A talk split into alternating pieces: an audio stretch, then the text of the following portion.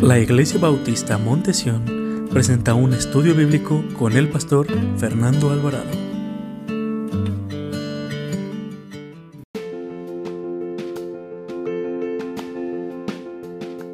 Agradecido con Dios. Nos reunimos como familia y, y ya empezamos a hacer preparativos, ¿verdad, mi hermanos? Empezamos con los preparativos eh, de usted va a traer esto, o si usted va a reunir con su familia, la persona que los va a recibir va a limpiarse ya la casa, todo, todo, ya está listo lo que va a suceder. Pero muchas veces nos olvidamos que la principal persona que debe estar en ese día de acción de gracias se llama Jesucristo. Es la, la principal, la primera persona que debemos de pensar eh, que Él venga, aunque no venga nadie, pero que Jesús que está ahí, hermanos. Porque hemos recibido muchas bendiciones y demasiadas bendiciones. Como dije hace rato, la bendición más grande, hermanos, es la salvación. ¿No ha sido salvo usted por la gracia de Jesucristo, hermanos? ¿Qué, hermanos, toda la vida no nos cansaríamos, toda la eternidad, viendo el rostro divino del Señor, diciéndole gracias, Jesús. Gracias, Cristo, por haber, no me lo merecía, pero porque tú me amaste, te entregaste por mí. Aquí vemos, hermanos, en el pasaje que nos acaba de leer, hermano, una cena. ¿Cierto o no? ¿Qué es invitado? ¿Quién? Jesucristo. Jesús es el invitado especial, es el invitado de honor. Esta cena se había preparado eh, con mucha anticipación porque eh, eh, esta persona que invitó al Señor, que se había abierto las puertas de su casa para que viniera el Señor Jesucristo, y, se había preparado todo, pero el, invitado de honor era el Señor Jesucristo. Según los evangelios sinópticos, así como nos va diciendo los relatos bíblicos, esta cena se dio en la casa de un hombre llamado Simón el leproso. Probablemente yo creo que este hombre fue sanado por el Señor Jesucristo de los muchos milagros que hizo el Señor en este mundo. Y yo creo Simón, cuando estaba leproso, se acercó a Cristo y Cristo lo sanó, lo limpió totalmente de, su, de su lepra. Y ahora este hombre pudo regresar a casa, porque todos sabemos que los leprosos no podían estar con la familia, hermanos, no podían estar cerca, tenían que estar afuera de las ciudades.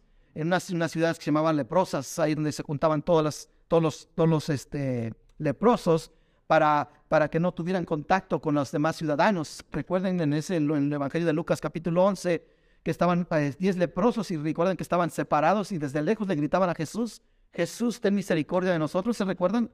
Que decían que gritaban. Ellos no se podían acercar. Aún nos dice el libro de Levíticos que cuando alguien era declarado leproso y se acercaba a ellos, ellos tenían que decir que tenían esta enfermedad leprosos o tenían que gritar inmundos. Y la gente se tenía que separar.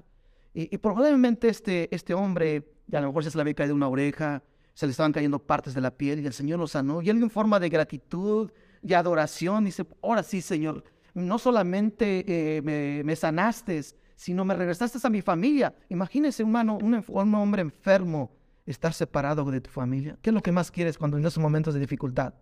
Están con los tuyos, con los que te aman, ¿cierto o no? Imagínese este hombre separado. Y imagínese cuando el Señor lo sanó con una gratitud. Voy a hacer una cena especial para el Señor. Voy a abrir las puertas de mi casa. Esa casa que tuve muchos años, por a lo mejor años o meses, no sé cuánto tiempo llegó este hombre leproso, lejos de su familia. Voy a decir, yo voy a abrir las puertas de mi casa porque estoy agradecido con Jesús por lo que ha hecho en mi vida. No solamente me sanó, me salvó. Esa familia que tenía perdida la ha recuperado. Yo hoy voy a abrir la casa de, de mi casa para que el Señor venga en su, divina presencia y se siente con nosotros. Aquí nos habla, hermanos, que este hombre, hermanos, tuvo gran gratitud y, adoración a Jesucristo. Pero también nos habla de que hubo otros invitados. Nos habla, los, los relatos bíblicos nos habla de que eran tan solo 15 hombres los que estaban ahí. Quiero meterme al contexto hebreo de ese tiempo, hermanos, a la cultura hebrea.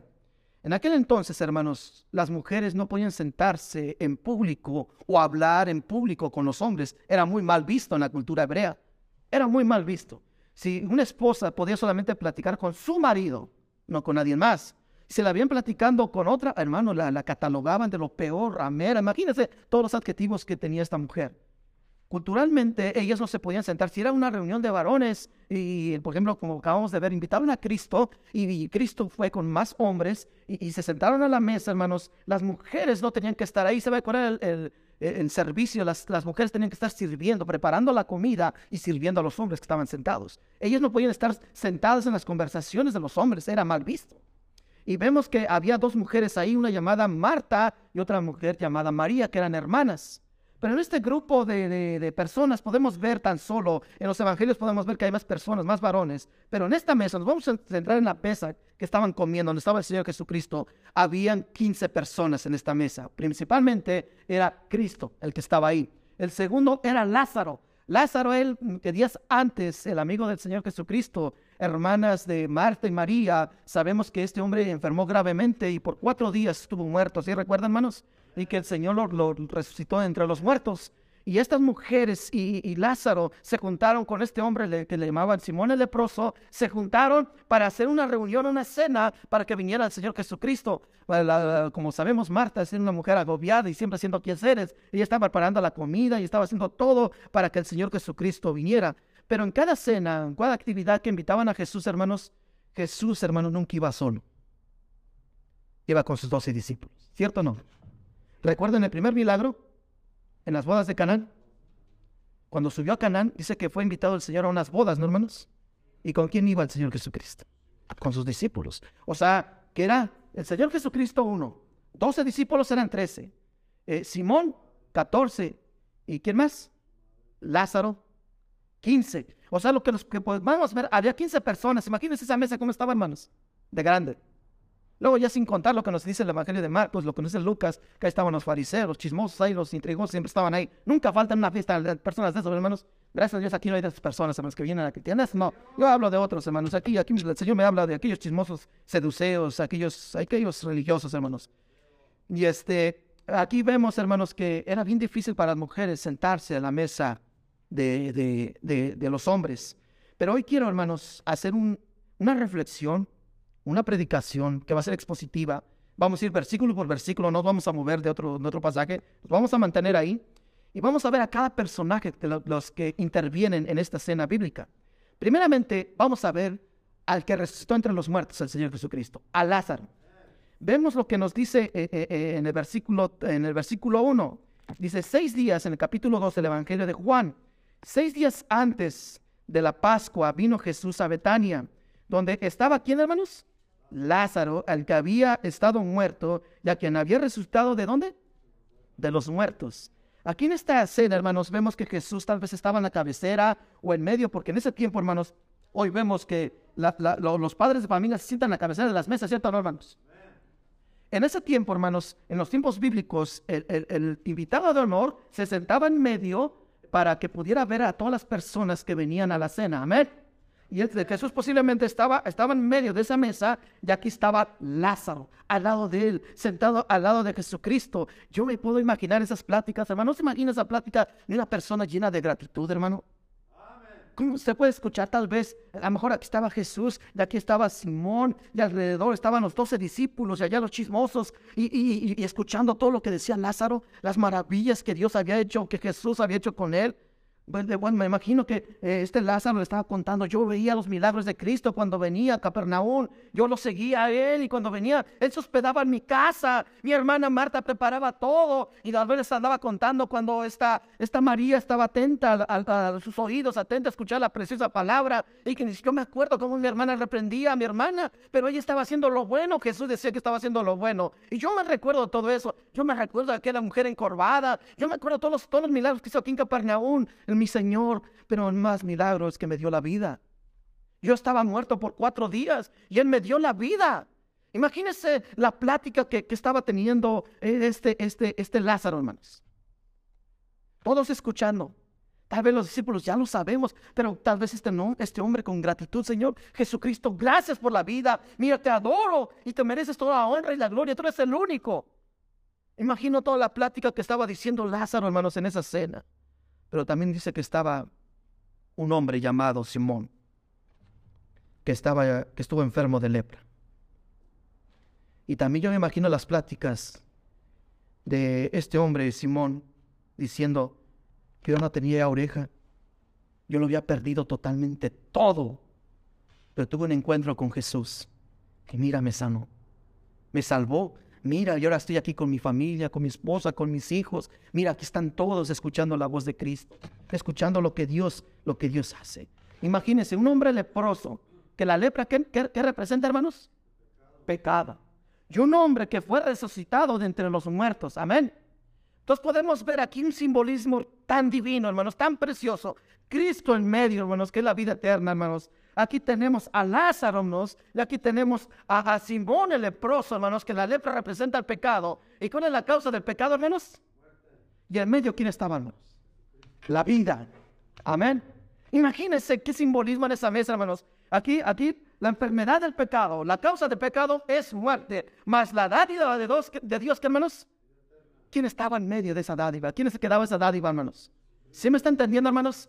Aquí Lázaro, eh, que fue resucitado entre los muertos, que representa el resultado del pecado. Y aquí vemos a Simón el leproso, que la lepra representa pecado. ¿Y cuál es lo que nos lleva al pecado? Muerte, porque la paga del pecado, ¿qué hermanos? Más la dádiva de, de Dios, ¿qué es? Imagínense, hermanos. Qué precioso cuadro, hermanos. La vida eterna en medio, la muerte, ¿y qué, hermanos? Y el pecado. ¿Y qué nos hace el pecado? Nos separan, hermanos? De Dios. Qué precioso cuadro, ¿no hermanos?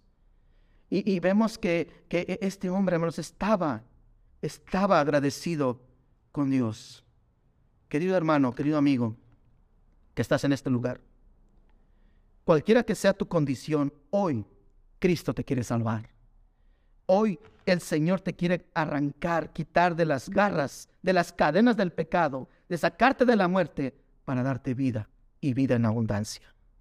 Lázaro, aquel que días antes estaba muerto, ahora lo vemos en esta celebración de acción de gracias, dando gracias a Cristo de que Jesús lo había resucitado y ahora lo vemos sentado juntamente con él. Imagínense, hermanos, qué palabras de adoración, hermanos, estaba diciendo Lázaro.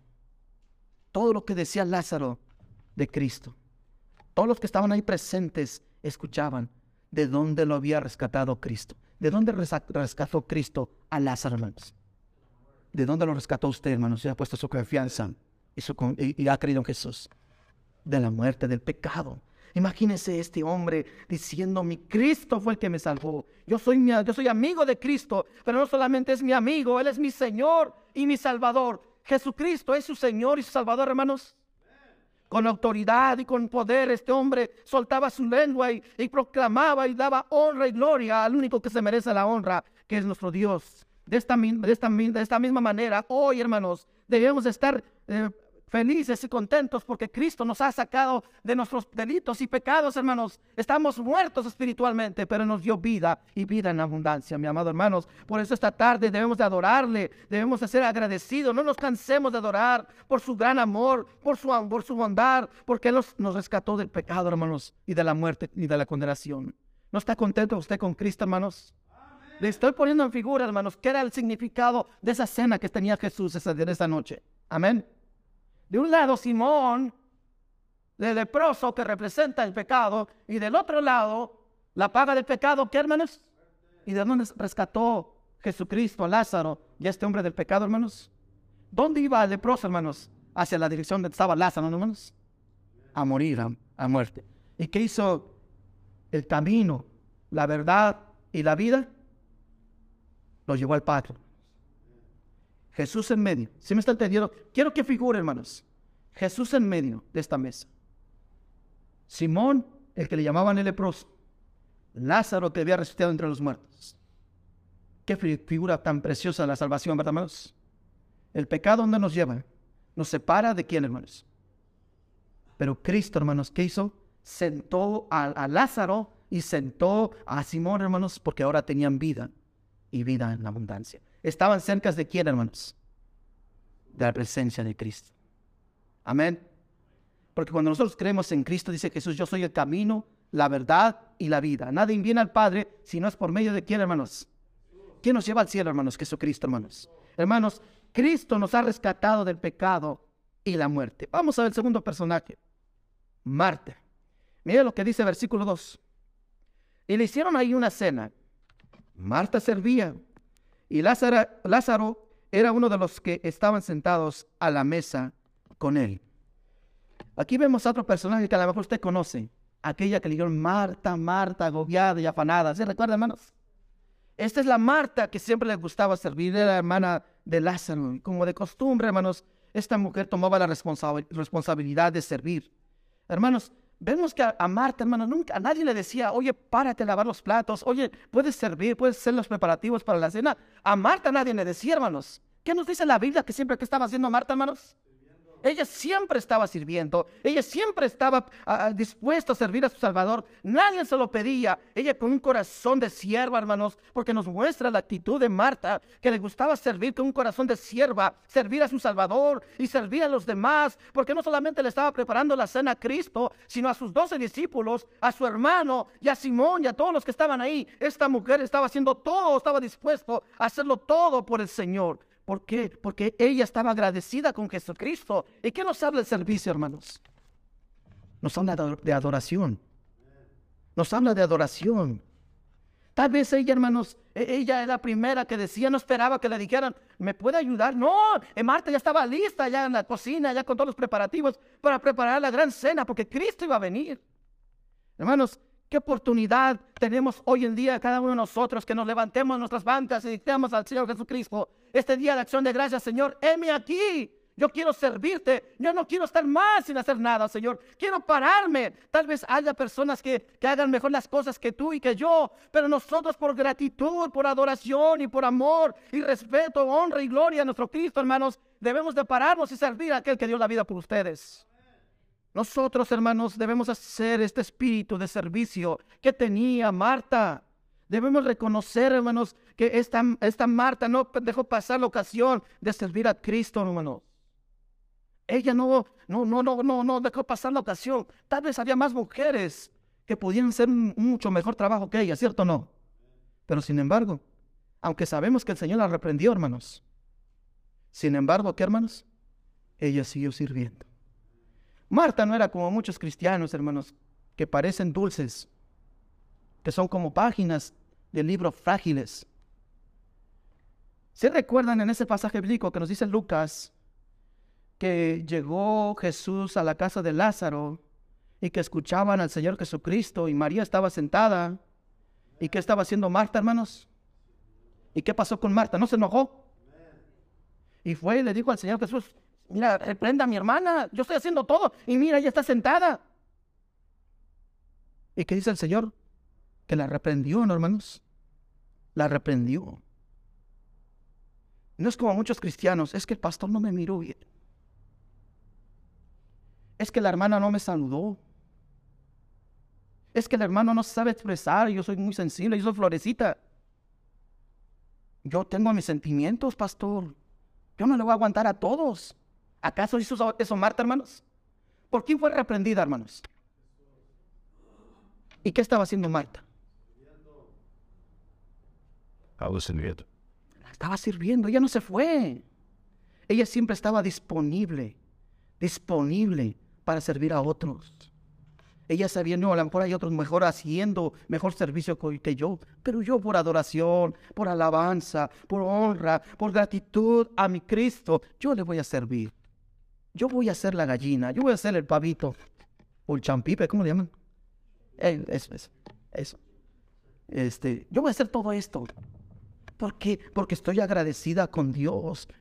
Hermanos, en cualquier área, hermanos, en cualquier área, ya sea que estemos en la mesa, que estemos sirviendo, con nuestro servicio estamos adorando a nuestro Dios, hermanos en cualquier área. Si usted ve un papel tirado, levántelo ese servicio. A lo mejor nadie ve lo que usted está haciendo, hermanos, pero Dios sí lo está viendo. Cristo sí lo está viendo, hermanos. Recuerde, hermano, que Cristo no, mira, quiero que entienda, hermanos. Cuando reprendió a Marta, ¿por qué la reprendió? No la reprendió por su servicio, hermanos. ¿Por qué la reprendió? Por afanada. ¿Cierto o no? No la reprendió por su servicio, sino por afanada. Ay, pastor, que yo tengo muchas cosas que hacer. Pues no lo están haciendo por mí. ¿Por quién lo hacemos? Por Jesús. Somos lo que somos por Él. Y toda la honra y la gloria es que, hermanos, para Él. Deberíamos de aprender de Marta y estar siempre disponibles para el servicio de Jesucristo cuando sea necesario. Amén. Siempre. Otro personaje. María. María, mira lo que dice versículo 3. Entonces, María tomó una libra de perfume de nardo puro, de mucho precio, y ungió los pies de Jesús, y los enjugó con sus cabellos, y la casa se llenó de olor, ¿de qué hermanos? Del perfume. Aquí vemos que después de que nos dice eh, eh, Juan, el evangelista, que estaba Lázaro, que estaba Simón sentados con sus doce discípulos sentados, y que Marta estaba sirviendo, al instante Juan en el tercer versículo, ¿de qué nos habla? De María. ¿Qué es lo que hace María? María es la hermana de Marta y Lázaro. Y no se sabe eh, si ella estaba sirviendo en ese momento, porque no nos dice la escritura, ¿verdad, hermanos? No nos dice si estaba haciendo algo ella, pero lo que sí nos dice es que ella salió y sacó un perfume de alto costo y empezó a ungirlo, ¿qué hermanos? Al Señor Jesucristo. Empezó con sus pies y con sus cabellos a enjugar, hermanos. Esto nos quiere decir algo bien importante, hermanos. Porque si usted ve la escena, hermanos, ¿quiénes son los principales personajes de esta historia? ¿Sabe quién es? Jesucristo y María. Amén. Si usted ve la historia completa, hermanos, quien se lleva la mayor parte, el personaje principal es nuestro Salvador. Y después es María. ¿Por qué? Porque me gusta lo que dicen otras versiones. Dice, otras versiones dice que entonces María tomó una libra de perfume de nardo puro de mucho precio. Otra versión dice, y esto sacado del griego, que María entonces como, tomó como un medio litro de nardo puro, que era un perfume muy caro, y lo, y lo, y lo derramó sobre los pies de Jesús y vemos que, ¿qué fue lo que hizo María, hermanos? Sacó lo mejor de ella en acción de gracias, en acción de adoración, hermanos, para ungir y darle lo mejor a su Señor, hermanos. Y esto tiene mucho significado para cada uno, de nosotros, hermanos. Porque en aquel tiempo, hermanos, como les dije, hermanos, una mujer no se podía sentar en la mesa donde había muchos varones. ¿Sí me están entendiendo, hermanos? Imagínense lo que tuvo que pasar María. Estaba sentado Cristo, aquí estaba, estaba eh, Simón el leproso, y aquí estaba, ¿cómo se llama? Lázaro, y alrededor, hermanos, estaban los doce discípulos de Jesús. Y, hermanos, ella no tenía nada que hacer ahí, ella solamente tenía que llevar los platos, tenía que servir la bebida y llevar, estar atenta a que no faltara nada en esa mesa. Amén. Pero sin embargo nos dice la Biblia, hermanos, que llega María, hermanos, y rompe el perfume, un ardo puro de alto costo, y empieza a enjugar, a lavarle los pies a Cristo, hermanos. Amén. Imagínense lo que tuvo que enfrentar María. Gracias, hermano. Todas las murmuraciones, ¿cierto o no? ¿Ya viste? ¿Qué nos dice otro evangelio? Si fuera profeta, supiera quién, quién está tocando, ¿no? ¿Cómo catalogaban a María? Como una pecadora, ¿no? Imagínense todas las críticas que estaba recibiendo María. ¿Qué no sabe ella que no puede estar en una conversación de varones? ¿Que ella tiene que estar sirviendo? ¿Qué no sabe ella que es, una, es de mala educación estar en lo que está haciendo? Y mucho peor, ¿cuál fue la crítica principal hacia ella? Que derramó su perfume de alto costo. ¿Cierto o no, hermanos? ¿No fue lo, más, lo que más criticaron? Que usó lo más valioso para ella, hermanos. Para dárselo a quién, hermanos. quiero darle un contexto bíblico, vamos. Ese perfume de nardo, cuando una mujer, antes de casarse, como todos sabemos, en los tiempos bíblicos se casaban bien jóvenes, ¿verdad, hermanos? 12, 13, 14, 15 años. Este perfume lo usaban ellos, eh, las mujeres, perdón, para su noche nupcial, para su noche de bodas. Rompían, quebraban el frasco, hermanos, y se llenaba ese cuarto, esa recámara, eh, con su esposo, con el que se había casado, se llenaba de aroma. Con este aroma eh, mostraba a ella que, amaba a este hombre, que se había guardado para ella y, que era pura, y, ese, cuarto se llenaba de ese olor, este, de, esta, de esta fragancia. Y por lo que vemos, María no estaba casada, hermanos. Nos dice que era pecadora, ¿cierto no, hermanos? Ella se sentía avergonzada. Hermanos, el pecado, ¿qué es lo que nos hace, hermanos? Que nos sientamos eh, avergonzados, miserables. Que no, no puedo estar cerca de Cristo. Mi pecado me aleja. Se avergüenza, todo el mundo murmura de mi estilo de vida. ¿Y qué estaba haciendo María? Señor, este perfume es un alto costo para mí. Yo lo estaba guardando para el día de mi casamiento pero te lo doy a ti. Estaba dando lo mejor, hermanos. Estaba dando lo mejor esta mujer, hermanos. quiero, quiero, quiero explicarle algo rápido, hermanos, porque mire lo que estaba pasando en esta escena. Este perfume que María usó de nardo puro era una esencia obtenida de una planta de nardo. Esta crecía en los, en los montes de la Himalaya, en la India, y lo tenían que traer, transportar por camellos. Muchos kilómetros viajaban para llevarlos hasta Israel.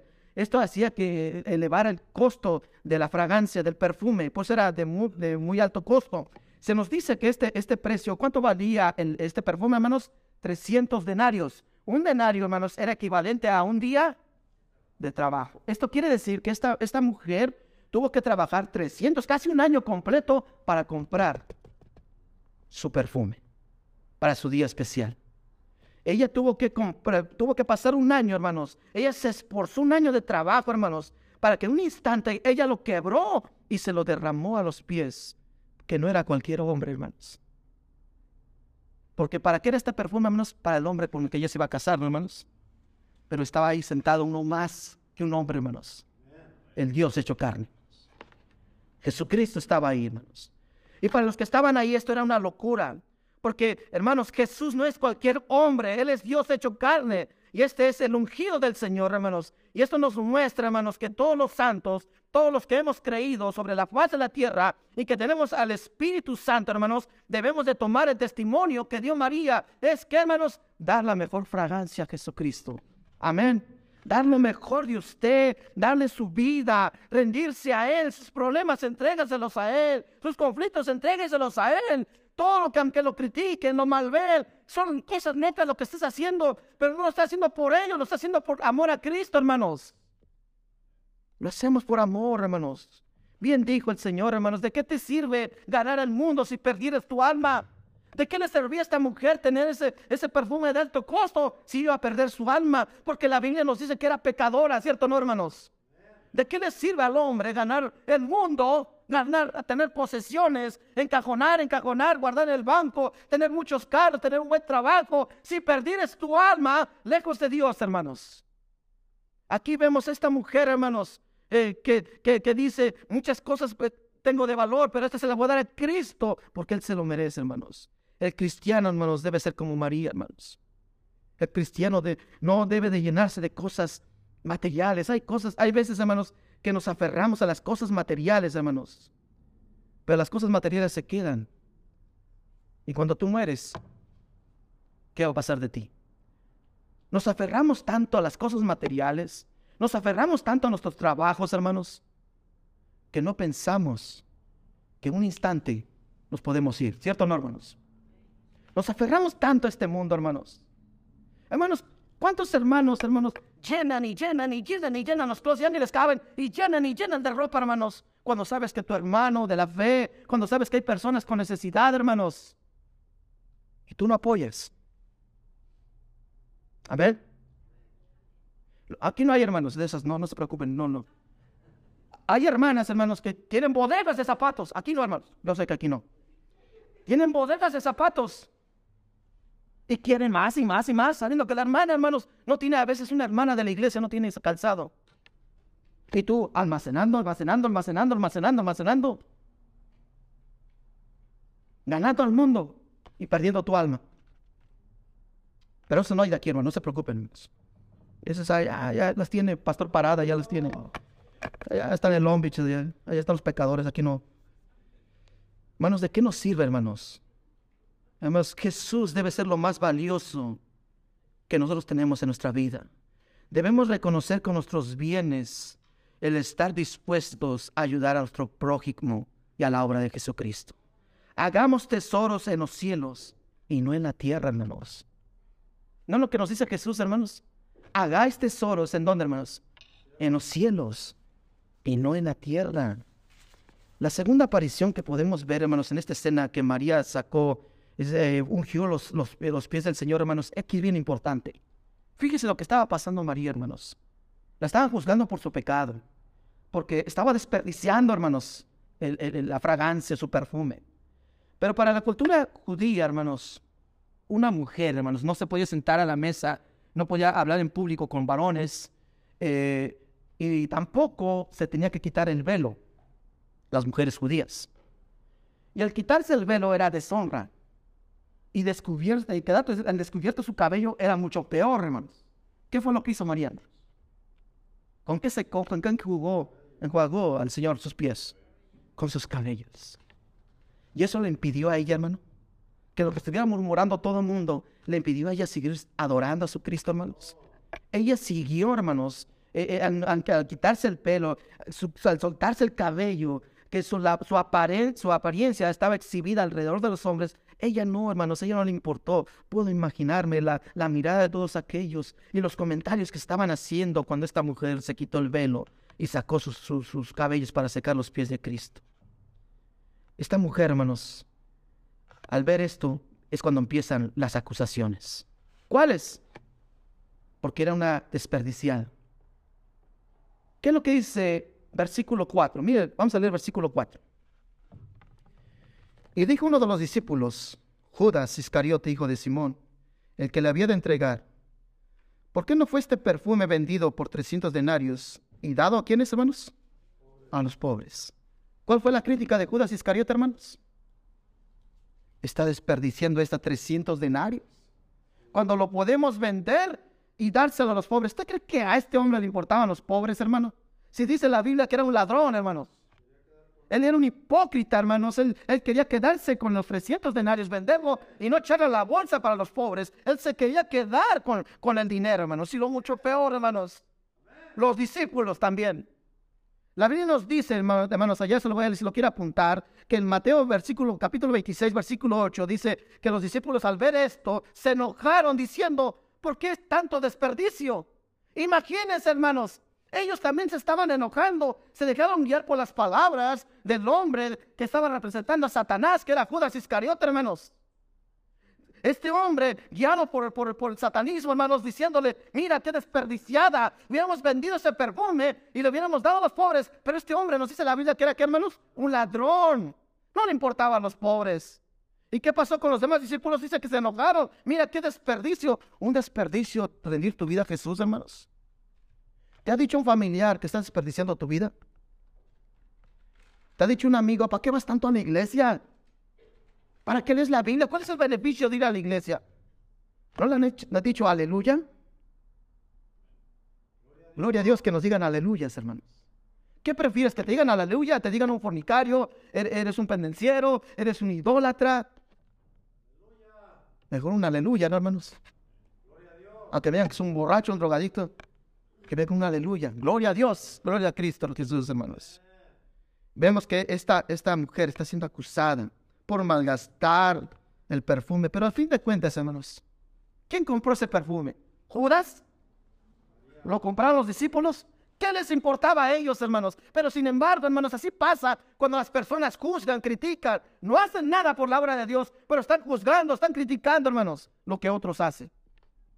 Amén y dan lo mejor de su vida, hermanos. Estaban fastidiando a esta mujer. Judas muy preocupado, era un hipócrita. Los otros, en lugar de decir, gloria a Dios, mira, está hecho más que lo que nosotros no hemos hecho. Nosotros llevamos tres años con Jesús y ninguno de nosotros le ha lavado los pies a Cristo.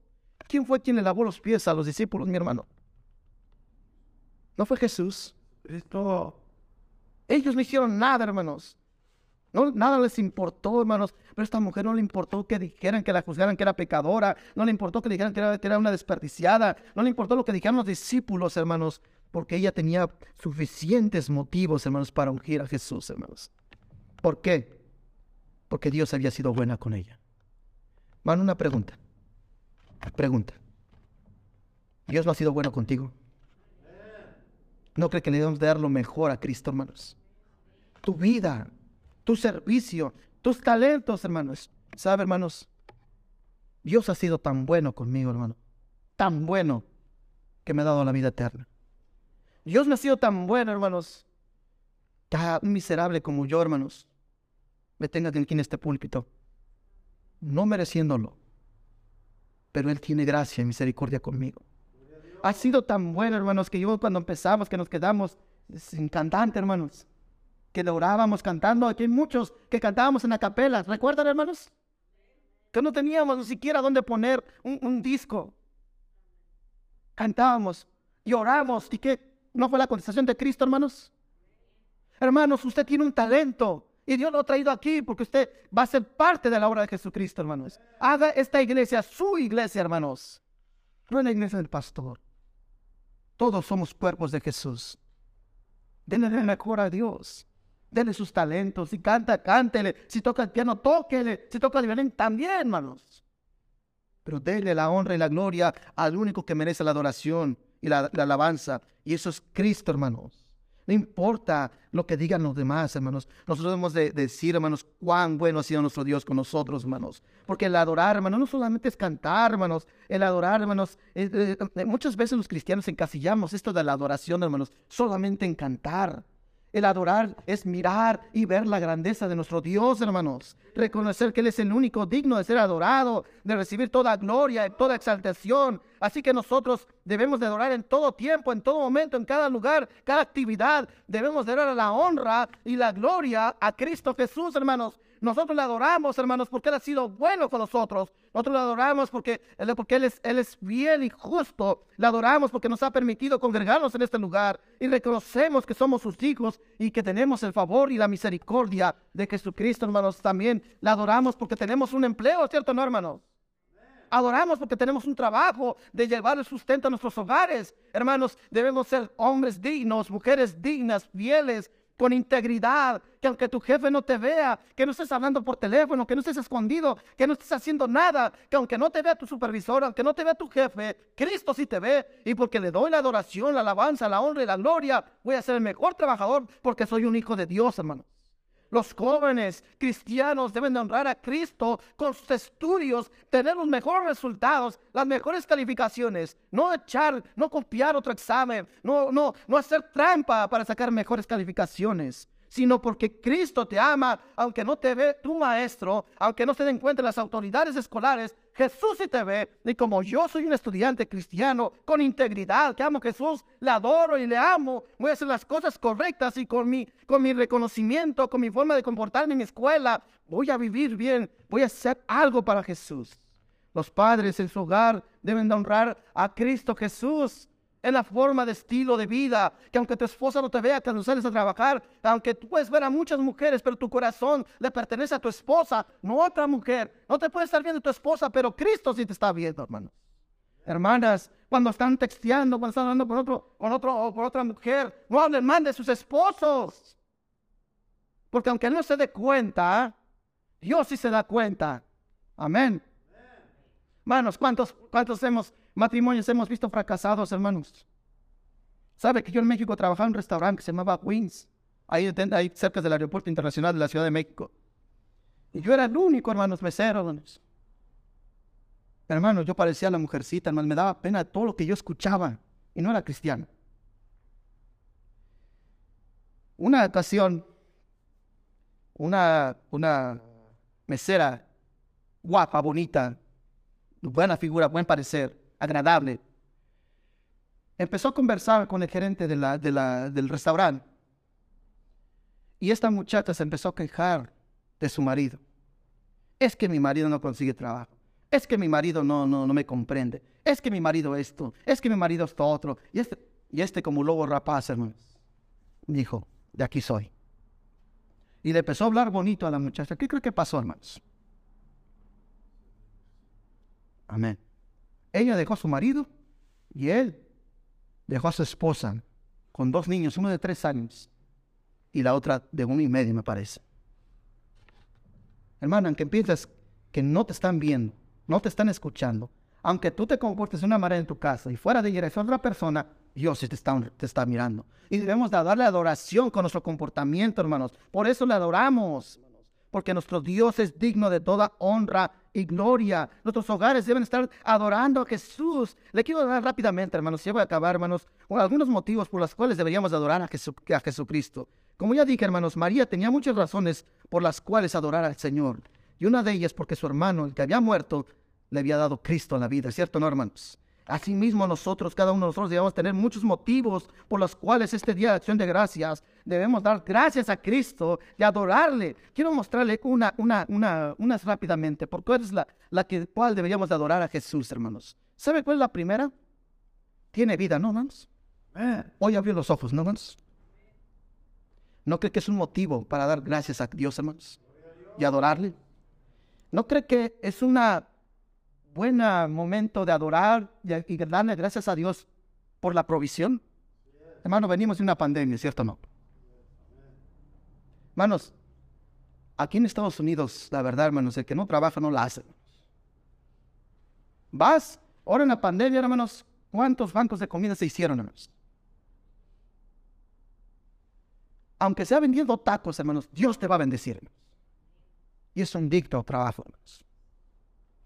No robar. No ser corrupto. Nosotros le adoramos por la vida que nos da, por la provisión que nos da. Le adoramos por su protección, hermanos.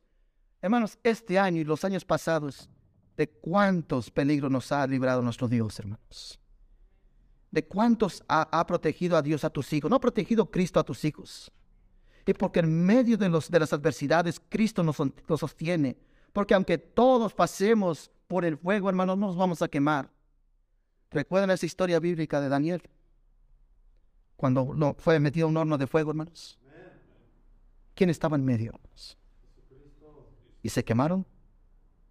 Usted y yo vamos a pasar por la prueba de fuego, pero no nos vamos a quemar. ¿Sabe por qué? Porque Dios está con nosotros. Y también le adoramos porque nos perdonó nuestros pecados. Aunque somos rebeldes, hermanos, Él nos perdonó de nuestros pecados y Él nos da vida eterna en abundancia. También le adoramos por su gran amor. Dígame si Cristo no ha demostrado su amor. ¿Qué nos dice Romanos 5.8? Mas Dios muestra su amor para con nosotros. Sé que lo repito mucho, hermanos, pero hermanos, tiene mucho significado ese versículo, hermanos. Mas Dios muestra su amor para con nosotros, que aún siendo pecadores, ¿qué hermanos? Cristo murió por nosotros. Hermanos, y el principal pecador lo tienen enfrente. Él me amó. Yo soy pecador. Usted es pecador. ¿Quién nos ama? ¿Quién nos amó? Hermanos, la adoración de María fue un olor fragante a Cristo. Mientras ella ungía los pies de Jesús, hermanos, ella se deleitaba. Imagínense ella tocando los pies del Salvador, hermanos. Ella se complacía y esto alegraba el corazón de Jesús. Y esto lo, y esto lo podemos ver notorio, hermanos. Cómo a Cristo, hermano, le gusta que le adore y que sea glorificado. Porque vemos que como el Señor Jesucristo defiende a esta mujer. Mire lo que dice versículo 7 y versículo 8, hermanos. Voy a leer del versículo 6. Pero dijo esto, no porque cuidara de los pobres, sino porque era ladrón y teniendo la bolsa, sustraía de lo que se echaba en ella. Entonces Jesús, entonces Jesús dijo, dejadla para el día de mi sepultura ha guardado, ¿qué hermanos? Esto. Jesús sabía que ella había guardado ese perfume para un día especial. Porque a los pobres siempre los tendréis con vosotros, mas a mí no siempre me tendréis. Vemos, hermanos, que Dios se deleita cuando su pueblo le adora. Nosotros, hermanos, no debemos esperar que Dios nos pida que le adoremos. Él está esperando que nosotros, ¿qué, hermanos? Le rindamos oración y gratitud a nuestro Dios. Una forma de mostrar nuestra adoración, ¿sabe cuál es? Su vida. ¿No creo que es el mejor olor fragante para Jesús? Su vida. Él se deleita, Él no se deleita, perdón, la Biblia nos dice en el primer libro de Samuel que, Dios no se deleita en los sacrificios, sino de qué, hermanos? De la obediencia. Seamos obedientes como hijos de Dios. Por eso esta tarde, quiero terminar con esto. Hoy, esta tarde, te invito a darle una vida de consagración, santidad y adoración al Señor Jesucristo. En todo momento, en todo tiempo y en todo lugar donde usted se encuentre, permite que su vida sea un incienso fresco que sube ante el trono de la gracia, donde Dios es espíritu y dice la Biblia que es necesario que el, cristiano le adore, ¿qué hermanos? En espíritu y qué En verdad, hermanos. Quiero concluir, hermanos, diciendo que nadie puede adorar a Dios, hermanos, si no le conoce. Si usted no conoce a Cristo, usted no puede adorar a Dios. Hoy te invito a que te rindes totalmente a Dios y a Jesús el Rey de tu vida y no solo el Rey de tu vida, sino tu Salvador. Y Él te perdonará tus pecados y te dará salvación y vida eterna. Hay mucho por qué dar gracias, hermanos. Vengamos a Cristo. esta tarde. Oremos. Padre, te damos gracias, Señor. Y qué precioso cuadro, Señor, ver en esa mesa a familias, personas restauradas, Señor, pero sobre todas agradecidas, hombres y mujeres de adoración, que estaban convencidas que tú habías sido bueno con cada uno de ellas y de ellos. Simón, agradecido Señor porque esa enfermedad lo había separado. Él no podía entrar al templo, él no podía estar con su familia por causa de su enfermedad. Y eso es lo que hace el pecado, Señor, nos aleja de ti, nos separa del reino de los cielos. El pecado, el alcoholismo, las drogas, la fornicación, los adulterios, el dolor, todo lo que causa el pecado, lastima a nuestros hogares, Señor. Y no hay vida en nuestros hogares. Y Simón reconoció que cuando fue sanado y fue restaurado, usted le regresó todo lo que él había perdido. Le regresó su comunión con Dios, le regresó tener una vida como las demás personas, donde podía trabajar, salir, convivir con más gentes y sobre todo, él recuperó a su familia. Lázaro, había enfermado de una grave enfermedad y la causa de su enfermedad fue la muerte, como es el pecado, Señor. Y sin embargo estaba al lado de usted, sentado, cenando, agradecido y adorándote, Señor, porque tú lo habías sacado de las cadenas del pecado, lo habías rescatado de la muerte. Y él estaba adorando y estaba mostrando gratitud.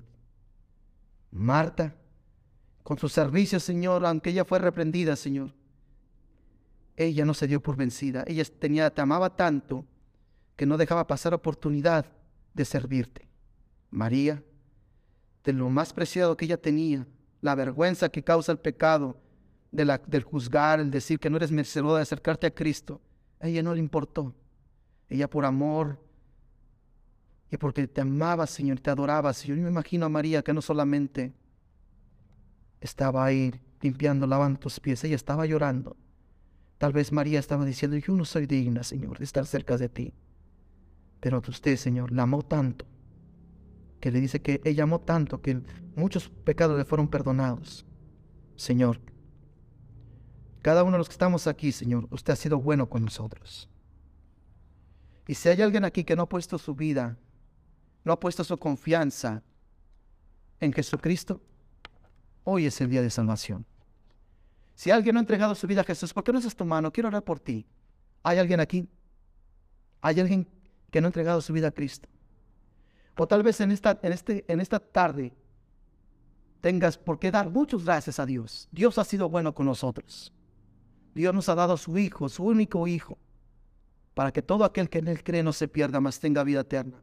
Si eres salva y, has, creído que Jesús es el Rey y tu Salvador, ¿Por qué no alzas tu mano y dices, y das testimonio, yo soy salvo por la gracia y misericordia de Jesús? ¿Por qué no alzas tu mano y dices, aquí está mi mano, yo he sido salva? Y reconozco que un día no era digno de acercarme al Rey de Gloria, pero Él tuvo misericordia de mí. No era digno de acercarme al Señor, pero mira, me ha salvado.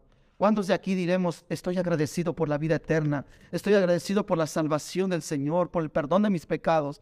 ¿Cuántos dirán aquí, alzando su mano, nadie mirando, todos ojos cerrados, y dirán, Señor, aquí está mi mano levantada, Señora, aquí está mi mano y nadie, muchos podrán hacer mejor trabajo que yo, mejor servicio, pero heme aquí, Señor. Yo y mi casa serviremos a Jehová. ¿Quién dirá esta tarde, aquí está mi mano, Señor, y te serviré, aunque todo el mundo me juzgue, aunque todo mundo me critique, pero tú, Señor, me salvaste, y por amor a ti, Señor, te seguiré sirviendo. Padre Celestial, gracias, Señor, por las manos que fueron alzadas. Gracias, Señor, por aquellos que dieron testimonio que han sido salvos. Y gracias, Señor, que ahora están convencidos que hay mucho por qué dar gracias y darte la adoración a ti. Tú te la mereces toda, Señor Jesucristo. Te amamos y te alabamos. Bendice a cada uno de nuestras, familias. Bendice las manos que fueron alzadas. Y bendice, Señor, nuestro caminar diario. Gracias, Padre. Y todo esto te lo pedimos en el nombre de Jesús. Amén. Ha concluido el estudio bíblico del pastor Fernando Alvarado. Gracias por escucharnos y hasta la próxima.